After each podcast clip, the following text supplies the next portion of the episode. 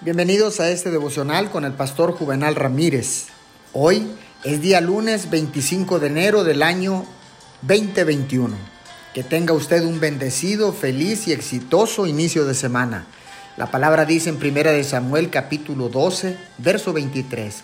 En cuanto a mí, que el Señor me libre de pecar contra Él dejando de orar por ustedes. El profeta Samuel se destaca como uno de los hombres del Antiguo Testamento que tuvo gran influencia con Dios mediante la oración. Dios no podía negarle nada que él pidiera. La oración de Samuel siempre influenciaba a Dios y lo movía a hacer lo que de otro modo no se hubiera hecho si él no hubiera orado. El profeta Samuel se destaca como una notable ilustración de las posibilidades de la oración. La oración no era un ejercicio extraño para Samuel. Mediante él y su oración, la causa de Dios fue sacada de su estado bajo y deprimido. Comenzó un gran avivamiento nacional del cual David fue uno de sus frutos. Oremos.